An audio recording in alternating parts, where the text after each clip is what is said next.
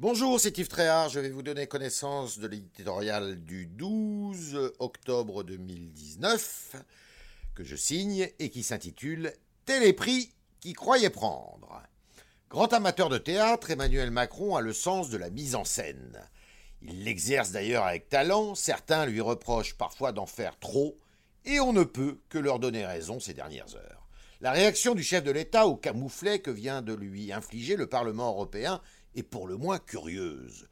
Au lieu de s'en prendre à lui-même et de calmer le jeu après le rejet de Sylvie Goulard, sa candidate à la commission de Bruxelles, le président a décidé de dramatiser l'épisode et de le transformer en crise politique, voire en crise de lèse-majesté, comme si Emmanuel Macron se voyait déjà en empereur de l'Union.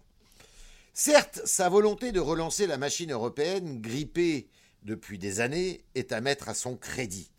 Mais la fin ne justifie pas toujours tous les moyens.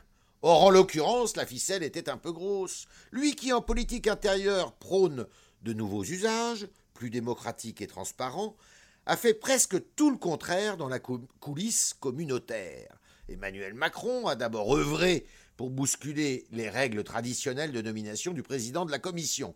Puis il a voulu imposer au poste de commissaire aux affaires économiques Sylvie Goulard, qui, sous le coup de possibles poursuites judiciaires, avait dû démissionner de ses fonctions ministérielles en France. Pourquoi ce qui était donc inacceptable à Paris, au nom de l'éthique publique, le serait-il moins à Bruxelles?